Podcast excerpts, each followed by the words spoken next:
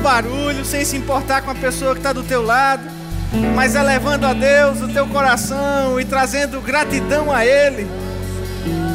Obrigado, Pai. Para onde nós iríamos, Senhor, se não fossem as tuas palavras que nos trouxessem vida, Pai?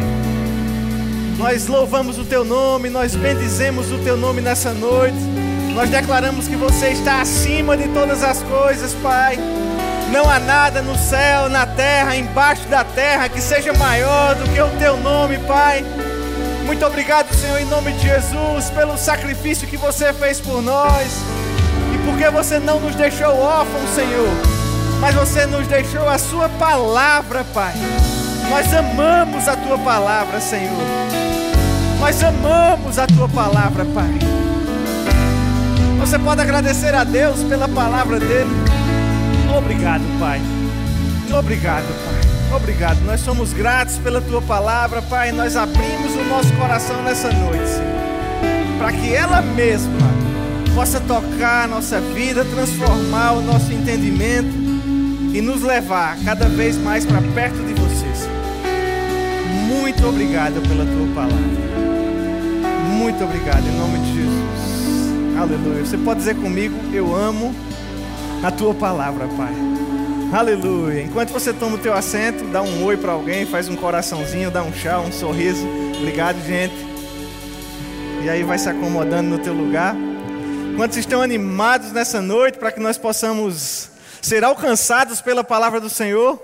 Sabe, queridos, quando nós abrimos o nosso coração, a certeza de que nós temos é que Deus ele é mais interessado do que nós. Sabe, eu sei que você colocou a sua melhor roupa, saiu da sua casa a tempo, veio com seu coração aberto, veio no caminho pensando: meu Deus, vai ser maravilhoso, estou desejoso, desejoso chegar para a gente ter um momento de oração, louvor, a palavra e tal. Você estava super interessado para chegar aqui, não é verdade? Mas Deus ele estava mais do que você. Deus ele já estava pensando em tudo, ele já estava planejando em tudo, e que bom que você atendeu ao convite do Senhor para abrir o seu coração para a palavra nos alcançar nessa noite. Diz mais uma vez comigo: Eu amo, Pai, a tua palavra. E sabe, queridos, nós estamos nessa noite, vamos começar uma série aqui nos próximos três encontros. Teremos momentos ao sábado, momentos nas quintas-feiras, para que nós possamos construir o alicerce, como Mateus falou? E que coisa boa é poder saber que Deus prevê na Sua palavra um plano de crescimento para nós, um plano de edificação. Edificação é uma palavra muito mencionada na Bíblia, mas ela quer dizer simplesmente construção. E que bom que Deus tem um plano para construir na minha e na sua vida um caminho que nos leve para a perfeita vontade dele. Sabe que o plano de Deus para a nossa vida não é estático, não é parado, Sabe que o plano de Deus para a nossa vida não é que nós encolhamos. De fato, Provérbios 4,18 nos diz que a vereda do justo é o que, gente? Como uma luz da aurora, que brilha mais e mais, mais e mais. Se tem uma convicção que nós podemos ter na vida cristã que Deus tem nos proposto, é que essa vida vai nos levar sempre de mais a mais. Oh, aleluia! Você fica animado com isso? Quando a gente pensa nesse verso da palavra, a Bíblia está nos apontando um caminho de crescimento, de avanço, de evolução.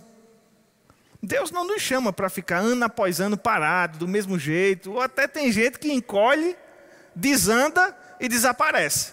Talvez hoje à noite você lembre de alguém que costumava estar aqui nos cultos com você, mas que hoje, por não ter aberto o seu coração para a palavra, já nem está mais aqui. Mas que bom que nós podemos olhar para trás, imaginar como a nossa vida estava, saber como nós estamos hoje, mas ao olhar para o nosso futuro, guardar em Deus a convicção de que nós vamos estar melhores com o passar do tempo. E é exatamente sobre isso que o autor da carta aos Hebreus ele fala, e eu quero convidar você a abrir comigo naquele que vai ser o nosso texto base nessa noite, Hebreus, a partir do capítulo 5. Eu quero ler com você a partir do verso 11. A gente vai até entrar no capítulo 6, mas a gente vai começar em Hebreus capítulo 5. O pessoal vai colocar na tela aí, mas se você trouxe sua Bíblia, seu tablet, seu telefone, seu dispositivo móvel, quero convidar você a abrir mesmo para ler junto. Eu sei que o telão nos ajuda demais, a gente vai ter outros versos que talvez só citemos, mas se você puder abrir nesse texto, que vai ser a nossa base, eu acredito que vai nos ajudar no nosso desenvolvimento nessa noite. Todo mundo lá já? Hebreus capítulo 5. Eu quero levar com você a partir do verso 11. Do começo do capítulo 5, o apóstolo Paulo, para alguns, né, para outros Apolo, né, para outros Lucas, o autor da carta aos Hebreus, ele não é conhecido. Mas o escritor, inspirado pelo Espírito, desde o começo da carta, de fato, desde o começo do livro, da Epístola aos Hebreus, ele vem fazendo comparações entre a realidade do Novo Testamento e a Antiga Aliança, e ele vem mostrando como Jesus ele foi um sacrifício suficiente para reverter totalmente a nossa condição que estava longe de Deus. E aí, quando chega no verso 5, ele vai discorrendo sobre algumas comparações no capítulo 5. E no verso 11, o apóstolo Paulo, para alguns, né? Estou quase me entregando aí já pela segunda vez. Mas ele diz: Olha, a esse respeito temos muitas coisas que dizer. E difíceis de explicar. Diga comigo, difíceis. O autor da carta aos Hebreus ele está dizendo: Olha, gente, nem tudo é muito simples. Tem coisa que está ficando difícil. E eu tinha muita coisa para dizer a vocês ainda. Mas essas coisas elas têm tornado difíceis, porque vocês têm se tornado tardios em ouvir. O verso 12 diz: Pois com efeito, quando devíeis ser mestres, atendendo ao tempo decorrido, tendes novamente, diga comigo novamente, necessidade de que alguém vos ensine de novo. Olha, a gente falou novamente, e agora a gente está falando de novo os princípios elementares dos oráculos de Deus. A Bíblia Revista e Corrigida, ela diz os princípios elementares da doutrina de Cristo. Assim, vos tornastes como necessitados de leite e não de alimento sólido. Ora, todo aquele que se alimenta de leite, ele é inexperiente na palavra da justiça, porque é criança.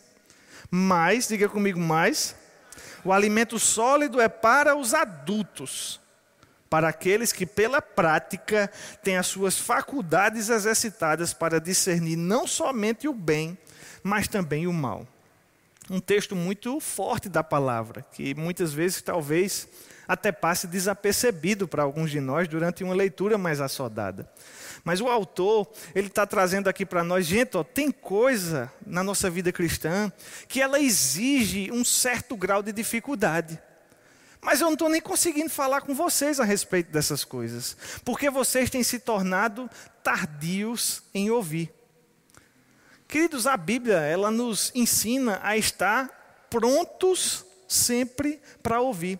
A palavra de Deus nos ensina que a fé, ela vem por ouvir e ouvir a palavra de Deus. Mas o autor aqui falando para esses irmãos que não eram incrédulos, Talvez num primeiro momento a gente pense, talvez será que esse pessoal já era pelo menos crente? Sim, eles eram cristãos, eles eram judeus cristãos. E o autor da carta aos Hebreus, ele vai dizer aqui, olha gente, tá difícil, mas não é necessariamente porque é difícil em si mas é porque vocês se tornaram tardios em ouvir. Olha, gente, atendendo ao tempo decorrido, nessa altura do campeonato, vocês já deviam ser mestres, porque alguém já ensinou isso para vocês de novo e novamente. Mas ao contrário, não mestres, vocês têm se tornado necessitados de alimento líquido, de leite. Quem é que toma leite, gente? A gente toma, né? Mas nesse contexto aqui que a gente está falando sobre maturidade, sobre crescimento, quem é que toma leitinho? É um bebezinho, é uma criança. O, autor, a carta aos Hebreus, ele vai fazer aqui um contraste e ele vai dizer: olha, existe um alimento que é destinado para quem é inexperiente, mas existe um alimento que é para quem é experimentado. Existe um alimento para quem é imaturo, mas existe também um alimento para quem já é amadurecido ou adulto. O alimento líquido é para aquele que é bebezinho. Mas para o adulto existe um alimento sólido. Diga, tem carne para a gente. Olha que coisa boa. Não sei se você se alegra, né? Mas para quem gosta aí já vai ficando animado. Agora, você percebe que esse raciocínio que o autor da carta aos Hebreus ele vai desenvolvendo, ele tem base no decurso do tempo. E você pode me perguntar, Tiago, mas por que você está dizendo isso? Porque a Bíblia nos diz no verso 12, que eles já deviam ser mestres atendendo ao tempo decorrido. Diga comigo, atendendo ao tempo decorrido. E eu peço para você repetir, espero que você não se aborreça. Né? Eu gosto muito da sua participação e às vezes algumas palavras elas são marcantes e elas nos despertam para pensar e compreender a realidade daquilo que a palavra está tentando transmitir para nós. O autor da carta ele está dizendo, olha, com o passar do tempo existe uma expectativa de maturidade, sim ou não? É uma regra, gente? Não, porque se fosse o autor da carta estaria falando com pessoas maduras, você concorda? Porque ele mesmo diz que já passou um tempo. Agora, o que ele vai trazer é justamente a frustração dessa expectativa. Porque se o tempo passa e a gente já devia ser mestre, mas não é, a gente se torna necessário de um alimento que já não estaria destinado para pessoas que passaram também por aquele tempo. Você está conseguindo entender comigo o raciocínio que está sendo esboçado aqui nessa carta aos Hebreus? Ele disse: olha, gente, tem coisas no ensinamento da vida cristã que pode se tornar difícil se a gente ficar tardio em ouvir. Eu até queria falar para vocês, porque nessa altura do campeonato, vocês já deviam estar tá como o quê? Mestre. O que é que o mestre faz, gente? O mestre ensina. Ou seja, aquilo que o autor está querendo ensinar aos irmãos, ele está dizendo que eram os irmãos que deviam já estar tá prontos para estar tá ensinando. Mas ele diz: olha, o tempo passou e vocês estão precisando que eu ensine novamente. Como pessoas inexperientes, vocês estão precisando que eu volte novamente para o beabá. Vocês estão precisando que eu volte novamente para o fundamento. E aí, queridos, o capítulo 6, ele vai trazer para nós a informação daquilo que é considerado como os princípios elementares dos oráculos de Deus, ou os princípios elementares das doutrinas de Cristo. Isso está muito ligado com a matéria doutrinas básicas no Rema. Quem fez o Rema aqui já sabe, quem não fez, fica o convite, vai ser uma boa. Uma das matérias que eu diria que ela, ela engana porque ela parece que não é muita coisa e tal, mas ela é justamente o essencial para que a gente possa avançar para coisas maiores. E aí eu quero ler com você a partir do verso 1 do capítulo 6. A gente vai voltar ainda para os versos do capítulo 5, mas eu já quero caminhar para o capítulo 6, porque o autor ele vai dizer, olha, coloca de lado Ponde de parte os princípios elementares da doutrina de Cristo e nós precisamos nos deixar levar para aquilo que é perfeito. Não lançando de novo a base de arrependimento de obras mortas, da fé em Deus, o ensino de batismos, a imposição de mãos, a ressurreição dos mortos e o juízo eterno. E o autor agora apresenta para nós aqueles que são conhecidos como os seis princípios elementares da doutrina de Cristo: imposição de mãos, batismos, juízo eterno, ressurreição dos mortos e nessa noite a gente vai focar nossa atenção nos dois primeiros princípios que são arrependimento de obras mortas e fé em Deus. Há quem diga que não se trata de seis princípios, mas de três conjuntos de dois princípios, porque a gente tem princípios muito conectados entre si: arrependimento e fé, batismos e imposição de mãos, juízo eterno e ressurreição dos mortos. E eu quero deixar aqui uma forte indicação para você de leitura desse livro, que tem tudo a ver com aquilo que a gente está estudando e com aquilo que a gente vai estudar nas próximas semanas, nos próximos encontros. Edifique seu fundamento, do pastor Rick Renner. Inclusive, o Verbo Shop está aberto hoje, se você quiser adquirir esse livro, tá bom? Então, invista na sua vida espiritual e edifique o seu fundamento. Porque, queridos, eu pergunto, o que é que pode ser construído se o fundamento estiver comprometido? Muitas vezes a gente escuta falar sobre arrependimento de obras mortas, sobre fé, sobre juízo eterno, sobre ressurreição dos mortos, e a gente pensa, nossa, esses aí são assuntos difíceis, né? Mas de fato, a Bíblia está dizendo que esse é o básico. Então, se o básico já está difícil, imagina quando o difícil chegar, que o apóstolo diz aqui que estava querendo explicar para eles. Agora, é importante a gente perceber, e esse livro ele vai tratar eminentemente disso, que na medida em que nós dedicamos atenção a construir o fundamento, e você há de convir comigo que a Bíblia ela chama a atenção, o próprio Jesus ele traz no livro de Mateus, no capítulo 5, aquela alusão a um homem sábio que construiu a sua casa onde, gente? Na rocha contrapondo com um homem que seria tolo e construiu a sua casa sobre a areia. A casa parece que é a mesma coisa, mas no dia que a dificuldade chega, no dia que os ventos sopram, nos dias que as tempestades batem, só fica uma dessas casas. E eu fico pensando, não sei se você já teve alguma experiência construtiva, mas construir, aqui eu acredito que a gente tem estudantes de engenharia, estudantes de arquitetura, a gente tem pessoas que trabalham aí no ramo da construção civil, né? Mas construir sobre a rocha é difícil, gente. É caro, é demorado, requer atenção, requer equipamentos especiais, requer dinheiro. Jesus mesmo ele diz falando dessa mesma passagem que a gente retratou no livro de Mateus, capítulo 5, quando ele trata a respeito da perspectiva trazida por Lucas, ele diz que esse homem que construiu a sua casa sobre a rocha, ele cavou e abriu profunda vala sobre a rocha. Não sei se você é daqui de Campina Grande, quem é de Campina aqui? Mas a gente está numa região serrana, né? a gente está quase 600 um pouco mais de 600 metros acima do nível do mar. E quem é do ramo da construção civil aqui sabe, começou a cavar aqui em Campinas rapidinho dá o quê? Rocha. Muitas vezes tem que usar explosivo, muitas vezes tem que usar tecnologia, muitas vezes tem que vir máquinas, não sei se você sabia, de outras cidades que a gente nem tem máquina tão robusta aqui em Campinas assim. Ou seja, cavar sobre a rocha dá trabalho. Construir sobre a areia é muito rápido. Talvez duas pessoas que comecem um projeto de construção no mesmo dia, na mesma semana, no mesmo mês, e apenas uma delas encontre uma rocha e a outra não, a outra encontre um terreno tranquilo. Talvez aquela pessoa que encontre o terreno tranquilo vai estar desfrutando da casa muito mais rápido. As pessoas vão passar na frente, vão ver os tapumes e vão dizer: rapaz, o que é está acontecendo com essa casa aí que ninguém vê nada subindo? Já essa outra parece que achou um terreno mais tranquilo, é na areia, é rapidinho, cava com a pá mesmo. Começa rápido a aparecer. E a gente começa a ficar contente, porque vê as coisas acontecendo, vê a coisa aparecendo. Enquanto o fundamento parece que a gente está desperdiçando tempo, energia e dinheiro.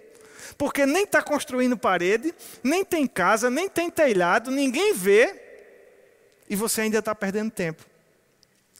E essa mesma alusão que tanto a palavra de Deus faz, quanto que o pastor Rick Renner vai trazer. Porque, queridos, se a gente não dá atenção àquilo que é básico, diga comigo, básico. A gente está vendo aqui a palavra princípios elementares, princípios básicos, doutrinas básicas. E básico é o que, gente? É aquilo que é simples, é aquilo que é acessível. Básico é aquilo que está ligado à base. Ou seja, se você tem uma base que está comprometida, muito possivelmente tudo aquilo que você constrói em cima dela também está. Não é assim? O que é um ensinamento básico na nossa vida escolar? Eu fiquei pensando em matemática. Quem gosta de matemática aqui? Amém. Os corajosos, né? igual a mim, eu gosto também. Mas se você não aprender lá no ensino, nem sei como é o nome do ensino hoje mais. Na minha época era educação básica, né? antes do fundamental. Você aprende as operações ali, terceira série, quarta série, né? Você aprende somar, subtrair. Qual é a outra, gente? Multiplicar e dividir, olha aí coisa boa, a turma da matemática está ligada. Se você não aprende aquilo ali, como é que você vai fazer uma equação do primeiro grau mais adiante? Como é que, se você não sabe uma equação do primeiro grau, como é que você vai chegar na equação de segundo grau? Quem lembra a fórmula da equação de segundo grau aí? Opa, temos um ali que se arriscou. Quem lembra como é a fórmula do delta? B ao quadrado menos 4AC, é isso? Não sabe não? Se a gente não tem esses conceitos, gente, como é que a gente vai evoluir para conceitos adiante? E é exatamente isso que o livro de Hebreus está nos dizendo. Gente, a gente tem que ser craque no básico. Porque se a gente não for craque no básico, toda a nossa vida cristã ela fica comprometida. Se a casa não teve atenção no seu alicerce, não adianta botar parede, não adianta botar telhado, porque colocando tudo isso, se o fundamento estiver comprometido, nada vai dar certo. Agora, você já chegou nessa igreja? Quem achou esse prédio dessa igreja bonito aqui? A gente se acostuma, não é verdade? E a gente nem acha tão bonito quanto ele é, na verdade, porque a gente fica habituado. Mas eu já tive a oportunidade de entrar aqui com fornecedores aqui de Campina Grande que nunca tinham entrado nesse prédio aqui. E quando entra ali, eles, nossa, não sabia que tinha um vão desse aqui em Campina Grande. Você sabia que esse é o maior vão livre aqui de Campina Grande? Você sabia que não tem uma coluna aqui no meio segurando esse teto? Olha para o teto. Olha o tamanho do teto. Ele está apoiado ali, ali, aqui e aqui.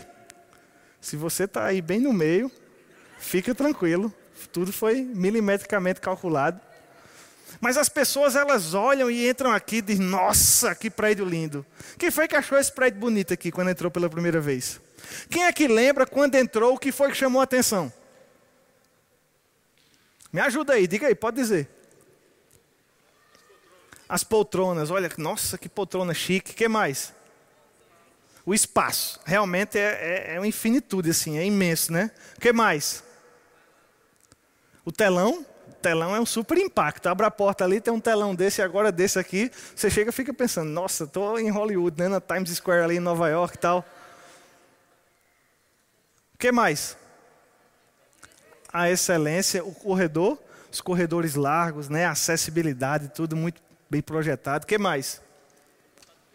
O pé direito, o pé direito realmente é impressionante o tamanho do pé direito aqui, né? Você chega e fica se sentindo pequeno. A quantidade de pessoas, você olha a lotação assim,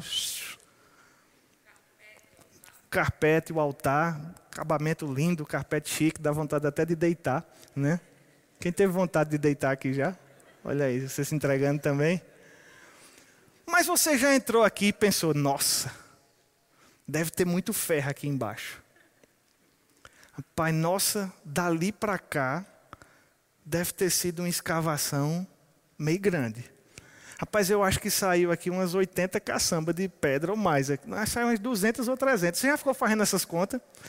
Você já pensou assim, nossa, deve ter uma coluna ali, ó, a sapata dessa coluna deve ser incrível aqui embaixo. Sabe nem o que é sapato, às vezes, né? O que é sapato? Eu sei o que é sapato. A mulherada é que sabe, né? Mas você já percebeu que muito raramente a gente olha para o que está embaixo? Quando a gente olha, a gente se impressiona do que está, pelo menos, da terra para cima. Mas você imagina que para ter uma coluna dessa aqui, ó, mais robusta que a gente tem aqui, entre a caixa de som e o extintor. Olha o tamanho dessa coluna. Muito ferro, né? Você consegue imaginar o que é que tem para baixo dela? Ou você acha que ela está só encostadinha assim no chão? Se ela está só encostadinha, gente, esse vento que dá por aqui não vai ser suficiente para manter esse prédio em pé, não. Existe uma altura, não saberia dizer se é a mesma, mas pelo menos uma fração daquilo que está para cima foi cavado para baixo. Sabe que talvez mais ferro do que a gente tem nessa coluna aqui, porque a coluna você sabe, quem é da área de engenharia aí? Alguém está estudando engenharia, arquitetura, construção civil? Você sabe que na, na coluna a gente tem ferro. A gente tem concreto e o ferro vai dentro do concreto. Quem sabia que vem ferro? Tem aço. Você sabia que dos aços que a gente tem aqui dentro, muito possivelmente a gente tem mais aço embaixo dela do que nela? Tiago, por que você está falando todas essas coisas? Porque hoje a gente está falando sobre fundamento. Hoje a gente está falando sobre alicerce. E querido, se a gente não dá atenção ao que tem embaixo, não importa quão bonito seja o que tem por cima. Na nossa vida espiritual acontece da mesma forma. Se a gente não dá atenção àquilo que é princípio, como a gente vai colocar algo em cima? Como as pessoas vão ver algo bonito? Agora, é muito bonito estar aqui. Todo mundo está olhando para mim hoje de noite, olha que coisa boa. É muito bonito. Mas existe algo que acontece que ninguém está vendo. E é com isso que a gente deve ter atenção. É exatamente isso que o autor da carta aos Hebreus está dizendo. Olha, gente, vocês não deram atenção ao que era para estar tá dentro, que ninguém vê. Aí agora, de novo, Aí agora, novamente. Aí eu estou querendo falar com vocês sobre construção, sobre estrutura, sobre crescimento, mas a gente tem que voltar para o que ninguém vê. E o que é, queridos, que são esses princípios que ninguém vê? Arrependimento de obras mortas, fé em Deus, doutrina de batismos, imposição de mãos, juízo eterno e ressurreição dos mortos. Quem foi que memorizou os seis aí? Imposição de mãos, diz mais um. Arrependimento, batismos, fé em Deus, juízo eterno, ressurreição dos mortos. Fechou. Seis. Seis princípios elementares da doutrina de Cristo. E Deus está nos chamando hoje à noite para prestar atenção nos dois primeiros: arrependimento, diga comigo, arrependimento e fé em Deus. Agora, eu quero ler para você um exemplo que o pastor Rick Renner traz aqui. Porque muitas vezes essa linguagem que o autor da carta aos Hebreus usa, ela não parece ser tão familiar conosco. Imagina, eu quero ler aqui, se você for comprar esse livro hoje à noite, você anota aí página 26, aí depois você lê e a gente vai adiantando aqui.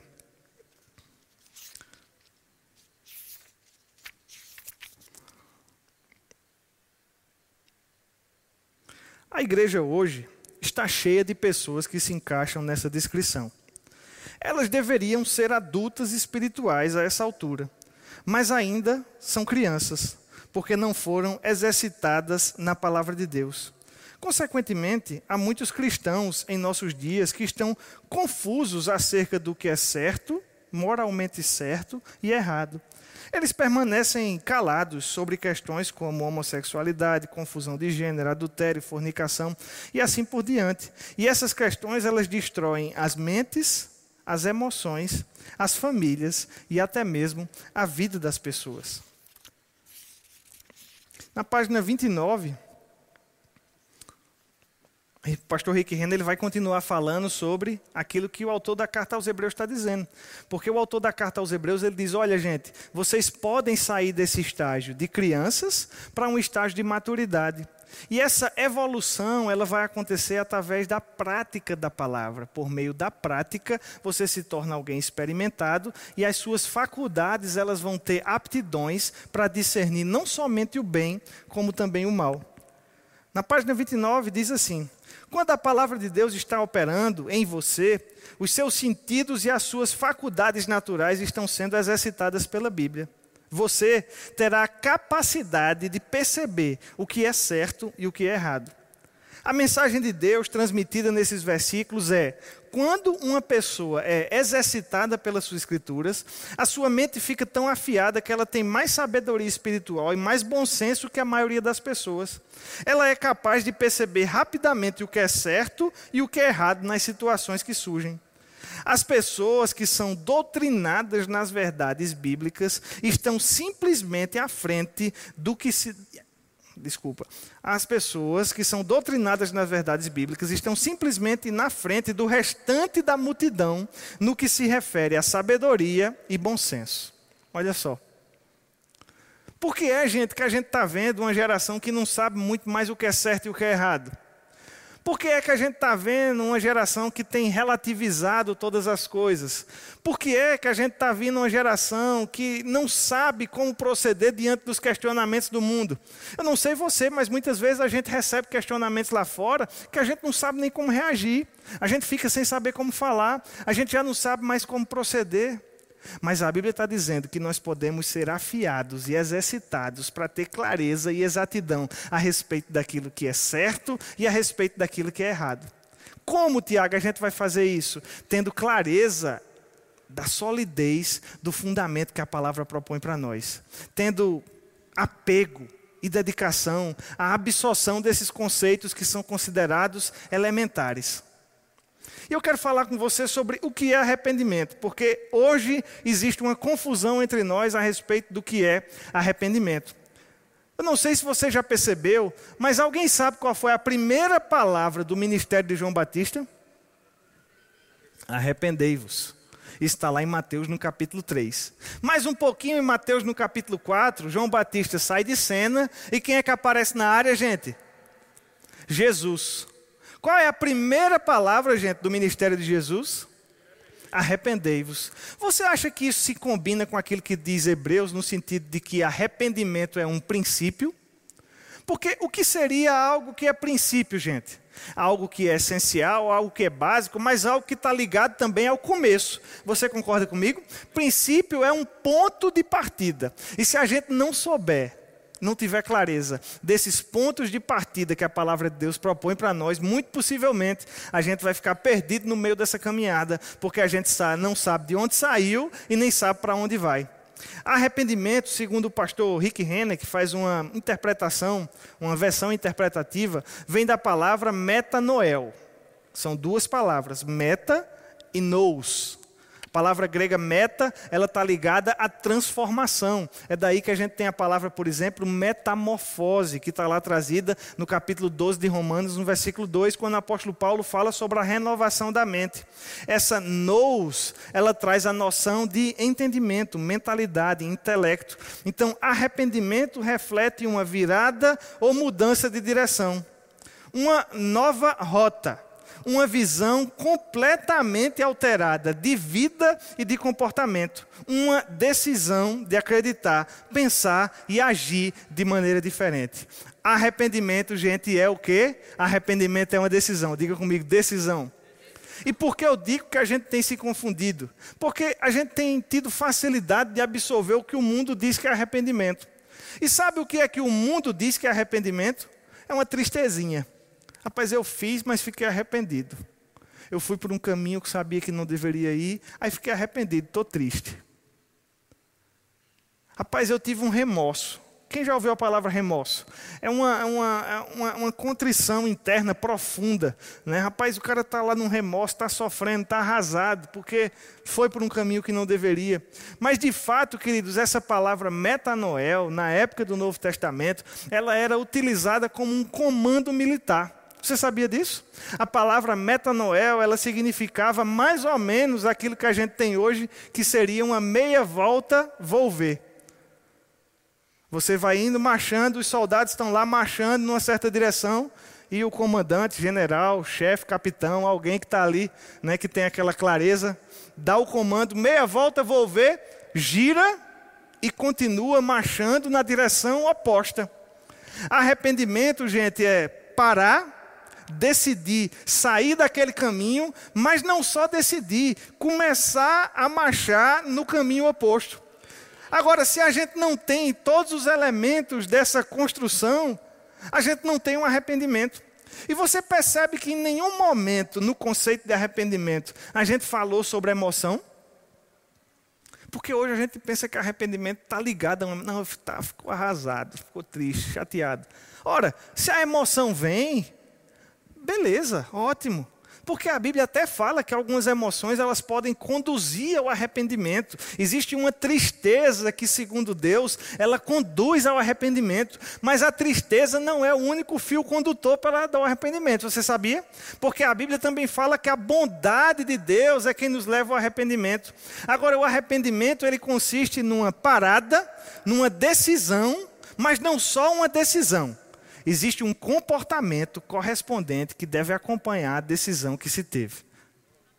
Agora, se a gente não tiver com esses conceitos muito claros, a gente vai estar passando por cima de algo que a Bíblia considera que é essencial, que é básico. Você sabia que é exatamente o arrependimento que constitui a porta de entrada para a salvação? Ora, porque ninguém é salvo sem que se arrependa sem que se arrependa do seu caminho. Salvação é exatamente abrir a porta do nosso coração para o caminho de Deus. E ninguém acolhe o caminho de Deus se entende que o seu caminho é melhor. Você concorda comigo? A gente vem para Deus porque a gente entende que o caminho que a palavra propõe, propõe para nós é o melhor. De fato, durante a nossa vida cristã, em muitos momentos, nós somos convidados a abrir mão do nosso próprio caminho, da nossa própria vontade, do nosso próprio entendimento, das nossas próprias preferências. É assim comigo, é assim com você, foi assim com Jesus. Mas o primeiro passo de entrada é entender, Senhor, sozinho por esse caminho vai dar errado. Eu preciso dar uma meia volta aqui e eu preciso caminhar pelo caminho que você me propõe. O arrependimento, ele é a porta que se abre para que a fé que vem depositada da parte de Deus, ela possa encontrar lugar no nosso coração. O pastor Derek Walker, da Igreja Bíblica Oxford, na Inglaterra, ele defende essa teoria de que, de fato, essas doutrinas básicas, elas estão concatenadas em ideias de dois. É o arrependimento que abre a porta para a fé em Deus. Porque se não tem arrependimento, gente, não tem como ter fé. A gente não tem como sair do nosso caminho pastor Rick Renner até diz que se alguém nunca se arrependeu, é de se pensar se essa pessoa realmente foi salva. Olha que coisa forte. Porque é o arrependimento que nos leva a reconhecer a importância, a necessidade da caminhada que Deus tem para nós. Agora, se esse arrependimento ele se mostra essencial, João Batista falou sobre ele, Jesus falou sobre ele, Pedro, num primeiro momento, lá no, no Atos capítulo 2, no livro de Pentecostes, no livro de Atos, quando está o dia de Pentecostes, Pedro vai fazer o seu primeiro discurso na entrada do seu ministério. Qual é a palavra que ele usa, gente? Arrependei-vos. Porque para entrar naquilo que Deus tem para nós, nós precisamos nos arrepender da vida que nós estamos tendo. Agora, percebe que isso faz parte do fundamento. E o fundamento é algo que o autor da carta aos Hebreus ele está dizendo assim, gente, Vamos solidificar isso para a gente não precisar estar tá voltando para isso. É claro que existe um arrependimento inicial a respeito da salvação, no momento que você reconhece que está sem Deus e que precisa dele. Mas esse arrependimento ele não precisa ficar acontecendo o tempo todo, não. Você se arrependeu e você começa a caminhar. Sabia que o arrependimento ele também não é uma aceitação do erro? Porque durante muitos momentos na nossa caminhada cristã a gente dá uma escorregada. Quem é que já deu uma escorregada aí? A gente dá, gente. Agora, uma escorregada é diferente de uma caminhada num sentido oposto. A gente escorrega, mas a gente para e volta. A gente não precisa ficar sendo salvo o tempo todo. Esse arrependimento para salvação é uma vez que acontece. E uma vez que a gente está solidificando esse fundamento, a gente já está pronto para o passo seguinte, para a fé em Deus. A gente não precisa ficar voltando. Agora, se de fato nós identificamos na nossa vida, ao longo da nossa jornada, comportamentos que a verdade ela nos mostra num determinado ponto, que Deus tem uma ideia melhor, porque quando eu conheço a verdade, a Bíblia diz que acontece o quê? Eu sou liberto. Conhecereis a verdade, João 8, 32. E conhecereis a verdade, e a verdade vos libertará. A gente conhece a verdade para a salvação num certo momento, mas a gente também vai se deparando com outras verdades da palavra ao longo da nossa caminhada. Eita, rapaz, olha só. Quer dizer que não é para mentir, não? Rapaz, olha só, quer dizer que não é para roubar, não. A Bíblia fala: aquele que roubava, não roube mais. Cara, eu não sabia disso, não. Mas agora eu descobri. E quando eu descubro uma nova verdade, surge para mim duas possibilidades: praticar aquilo ou continuar longe daquilo. E na nossa vida cristã, a gente precisa, gente, estar tá sempre tomando a decisão de praticar aquilo que nós passamos a conhecer da palavra. Porque a palavra de Deus, ela não é somente para ser conhecida. Porque o conhecimento, ele liberta. Mas sabe que não é o conhecimento que amadurece? O autor da carta aos Hebreus diz: o que amadurece é a prática, é por meio da prática que você se torna experiente, é por meio da prática que você se torna maduro, é por meio da prática que você se torna perfeito. E isso combina com aquilo que o apóstolo Paulo também nos fala no livro de Efésios, no capítulo 4. Ele diz: Olha, mas seguindo a verdade em amor, cresçamos em tudo naquele que é a cabeça, Cristo de quem todo o corpo, bem ajustado, consolidado pelo auxílio de toda junta, segundo a justa cooperação de cada parte, efetua o aumento de si mesmo para a edificação do corpo de Cristo.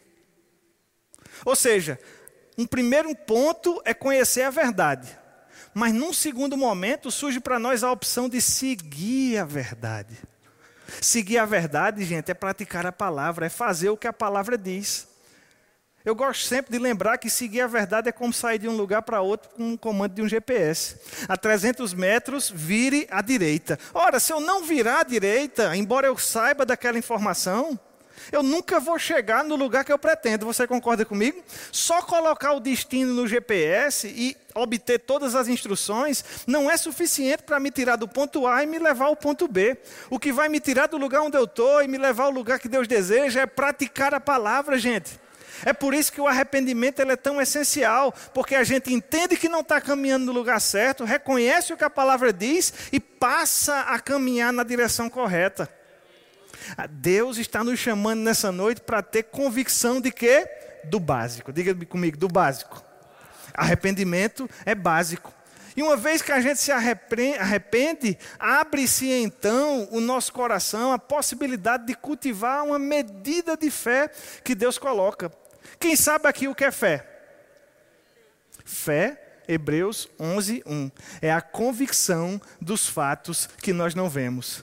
É a certeza das coisas que nós esperamos. No livro Novos Limiares da Fé, o irmão Reagan ele traz a leitura da Bíblia americana que chama Versão Padrão, ASV, que diz que fé é a substância das coisas que nós estamos crendo. Oh, aleluia, coisa boa. A gente está crendo em algo, gente, que não tem substância, mas a nossa fé vai colocando substância ali dentro, até que aquilo se torne algo real, até que aquilo se materialize. E a vida cristã é uma vida de fé.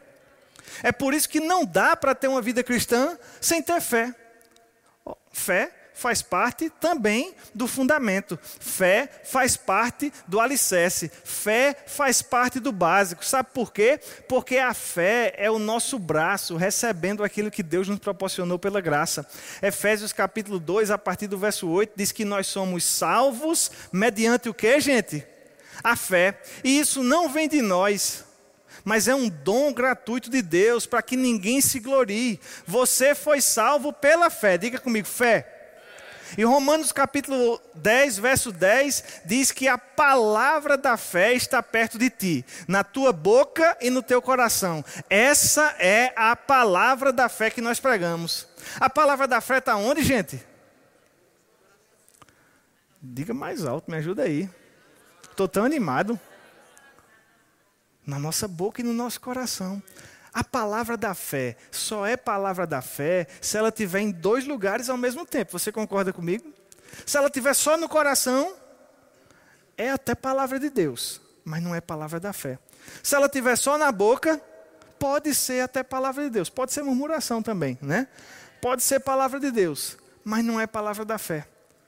O apóstolo Paulo diz que a palavra da fé, ela vem quando a gente acredita no nosso coração a gente cultiva essa crença a ponto dela se tornar uma convicção. E no momento que ela se torna uma convicção, a gente está tão certo daquilo ali. Existe um grau de certeza tão alto que a gente está pronto para colocar para fora e falar. É por isso que não dá para ser um crente da fé calado. Não são coisas viáveis, possíveis. Quem é da fé, fala. Quem é da fé, coloca para fora. Quem é da fé se fortalece. Como, gente? Romanos 4,20 diz que Abraão se fortaleceu dando glórias a Deus. Agora perceba comigo, o mesmo livro de Romanos nos ensina que a fé vem como? A gente ouve e aí vem fé. E a gente o quê? Fala. E aí a gente ouve. E a fé parece-me que quando a gente dá glórias a Deus ou graças a Deus, como Abraão fez, essa fé acontece o quê? Ela se fortalece, ela cresce. Você percebe que aquilo que planta a fé no nosso coração e que nos leva a falar é o mesmo mecanismo que vem mais fé, fortalece. A gente fala, a gente escuta, fortalece. Fala mais, escuta mais, fortalece. Fala mais, escuta mais, fortalece. Você percebe que Deus facilitou as coisas para a gente? Agora, o fato é que às vezes a gente mesmo não está botando muita fé naquilo que a palavra diz. E a fé, gente, é uma certeza incontestável. A fé é uma clareza insuperável. A fé é uma convicção a ponto de nos levar a descansar. Oh, aleluia. No rema, você deve lembrar, da matéria Fundamentos da Fé, aonde se fala sobre uma fé natural, que o irmão Reagan exemplifica também num dos seus livros. Quando você senta nessa cadeira, quem está sentado aí, levanta a mão. Estou de olho. Quando você senta nessa cadeira aí, você está preocupado? Mas será que essa cadeira vai quebrar? Quem foi que pensou em algum momento durante o culto essa cadeira ia quebrar com você em cima? Ninguém. Porque a gente tem clareza, a gente tem certeza que a cadeira ela é compatível com o nosso peso.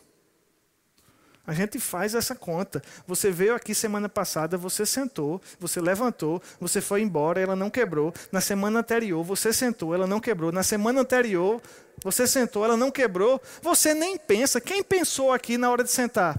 Será que ela hoje quebra? Você não pensa, porque você já tem clareza, você tem convicção, você tem uma certeza, você simplesmente descansou. Quando a gente disse aqui, pode sentar, você sentou fazendo um coraçãozinho assim, ó, nem imaginou que a cadeira não poderia te suportar.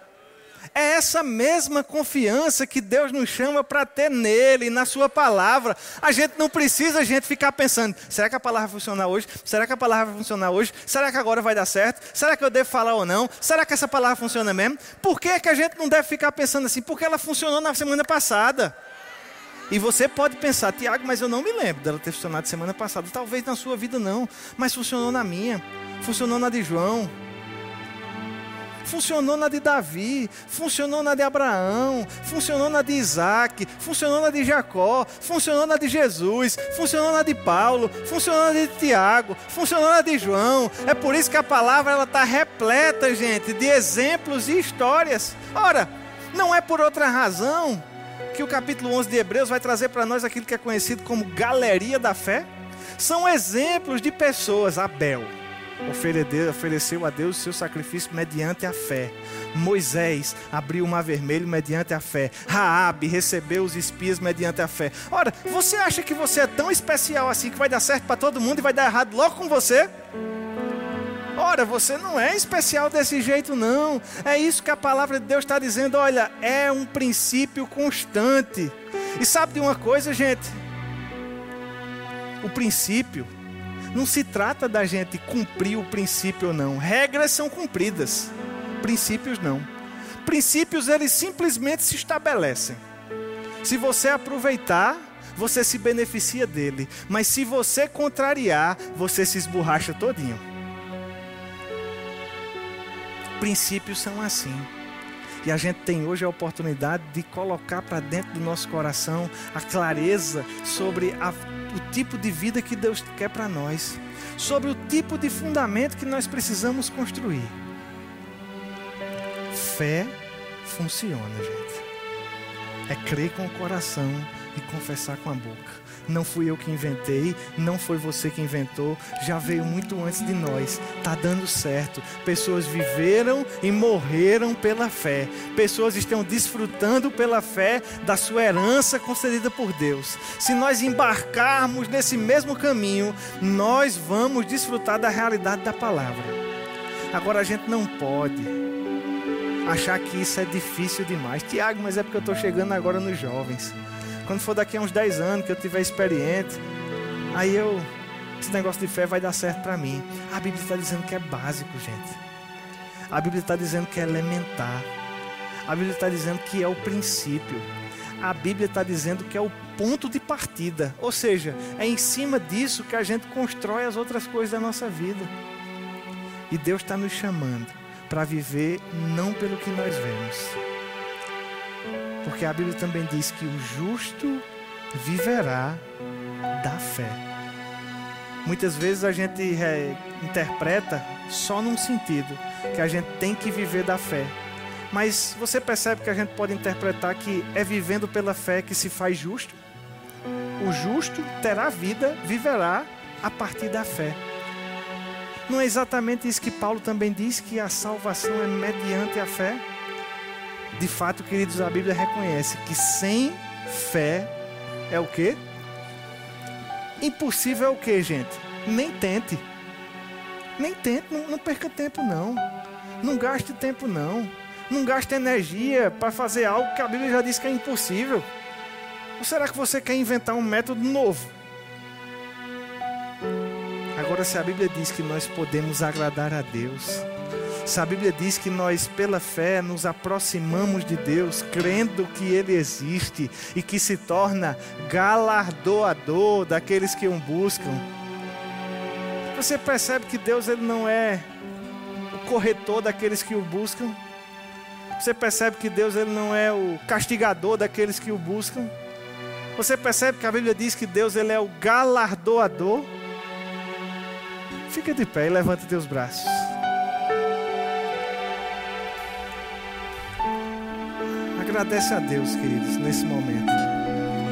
Porque Deus já nos proporcionou todas as coisas que dizem respeito à vida e à piedade. Obrigado, Pai, porque nós já temos toda a condição, Senhor. Toda a condição, Pai, de viver conforme a tua palavra nos orienta, Pai. Nós já temos toda a condição, Pai, de te agradar, de fazer a tua vontade. Nós já temos toda a condição, Pai, de viver segundo o teu querer. Nos ajuda, Pai, a superar as nossas inconstâncias, as nossas limitações, a nossa falta de atenção. O fato de algumas vezes, para alguns assuntos e questões, nós termos nos tornado tardios em ouvir, Senhor. Não é isso que nós queremos, Pai. Nós queremos ser rápidos, Pai. Nós queremos acolher com rapidez a tua palavra, Senhor. Nós queremos que a tua palavra seja a nossa meditação em todo o tempo, Pai. Nós queremos estar tão convictos, Senhor, a respeito daquilo que você tem para nós, que não seja difícil de modo algum discernir entre aquilo que é certo e errado, Pai. Sabe por quê, Senhor? Porque nós não queremos errar, Pai. Nenhum de nós, Senhor. Nós não queremos errar, Pai. Obrigado, Pai, pela vida dos meus irmãos, Senhor. Eu declaro nessa noite, Senhor, a tua graça, a tua capacitação sobrenatural. Eu declaro, Senhor, a tua unção favorecendo, Pai, cada um deles, Pai, para que eles possam estar atentos e prontos para praticar a tua palavra, até mesmo naquilo que se mostra mais essencial, Senhor. Nos ajuda, Pai, a nos arrepender daquilo que não é plano e propósito teu para nós. Sim, Pai, nós queremos nos arrepender dos pecados, nós queremos nos arrepender das coisas erradas, mas nós queremos, Pai, também nessa noite nos arrepender até mesmo daquilo que é certo, que é bom, mas que nos leva para longe de você, Senhor. Porque nós não queremos viver uma vida longe de você, Pai. Nós queremos cada vez mais estar perto de Ti, Senhor declaro, Pai, sobre a vida dos meus irmãos nessa noite, Senhor, ousadia, Pai, e intrepidez para colocar para fora aquilo que eles já têm dentro do coração. Que eles possam estar prontos, Senhor, para rapidamente declarar a tua palavra, Pai. Quando a circunstância, quando a proposta, quando a enfermidade, quando a pobreza, quando a falta, quando a limitação, quando a tentação, quando o convite ao pecado bater na porta, que eles possam estar prontos, Pai, para falar, Senhor falar de forma forte, convicta, audível, Pai. Eu declaro graça sobre a vida deles, Pai. Sabe, queridos, talvez você esteja desejando receber algo de Deus nessa noite, muito particular, muito peculiar, muito específico teu. Levanta tuas mãos e só recebe. É pela fé mesmo. Nossa vida em Deus é baseada nas nossas convicções internas. Não são os sentimentos externos, não são as emoções, é de dentro. Obrigado, Pai. Eu declaro, Senhor, manifestações, Pai, palpáveis da tua bondade e da tua graça sobre a vida de cada um dos meus irmãos, em nome de Jesus. Vai orando aí, fica com os teus olhos fechados, fica de boa, vai agradecendo a Deus, sem pressa. Eu quero saber se há alguém aqui entre nós nessa noite que ainda não aceitou Jesus como Senhor da sua vida. Você até já veio para alguns